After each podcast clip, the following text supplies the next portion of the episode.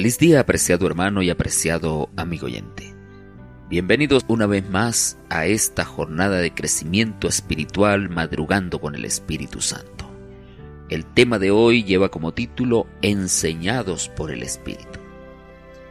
Dice la palabra de Dios, y nosotros no hemos recibido el Espíritu del mundo, sino el Espíritu que proviene de Dios, para que sepamos lo que Dios nos ha concedido. Primera carta a los Corintios capítulo 2 versículo 12. Esta es una promesa de esperanza, es una promesa de fortaleza y de consuelo. No valemos nada, pero Dios nos ha dado un valor incalculable. Vamos a inclinar el rostro y vamos a orar. Querido Dios, pedimos que en esta hora nos enseñes a través de tu palabra, que en este día seamos enseñados por nuestro consolador, el Espíritu Santo. Gracias porque nos escucha. Lo agradecemos en Jesús. Amén. Es necesario que pasemos tiempo en contacto con la persona del Espíritu Santo, desarrollando tal comunión que nuestra mente sea sensible a las impresiones ejercidas por este ser divino. Debemos recordar que la palabra de Dios está enteramente relacionada con el Espíritu Santo que inspiró a los hombres para que la escribieran. El contacto diario con la Biblia nos reserva bendiciones sin medida.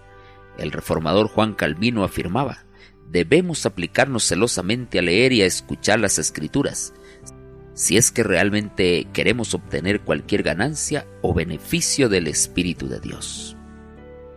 Y el libro de Juan capítulo 14 verso 26 dice, Mas el consolador el Espíritu Santo a quien el Padre enviará en mi nombre, Él os enseñará todas las cosas y os recordará todo lo que yo os he dicho.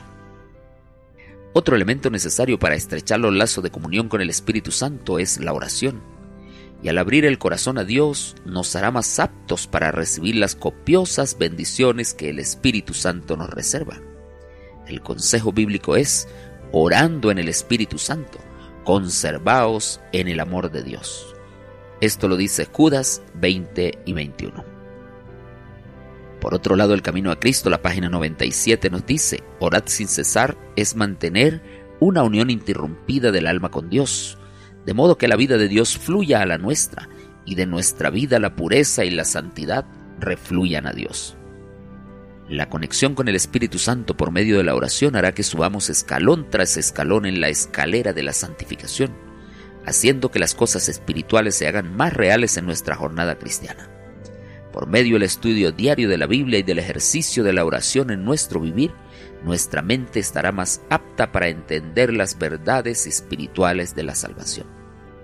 Y cuando aceptamos a Jesús como nuestro Salvador personal, debemos creer en la promesa que nos dejó respecto a la venida del Consolador, porque Él además de recordarnos las enseñanzas de Jesús, nos mostrará lugares a los que debemos ir, cuándo debemos actuar y cuándo tales situaciones corresponden a la voluntad de Dios para nuestra vida. La Biblia afirma cuando venga el Espíritu de verdad, Él os guiará a toda verdad. Y sabemos que Jesús es la verdad y la principal función del Espíritu Santo es conducirnos a Cristo. Apreciado hermano, Aquellos que se dejan guiar por el Espíritu Santo, sin duda alguna comprenderán los propósitos de Dios para sus vidas. Salmo 25:14 dice, la comunión íntima de Jehová es con los que le temen y a ellos hará conocer su pacto. El Espíritu Santo nos hace vencedores y herederos de las mansiones celestiales.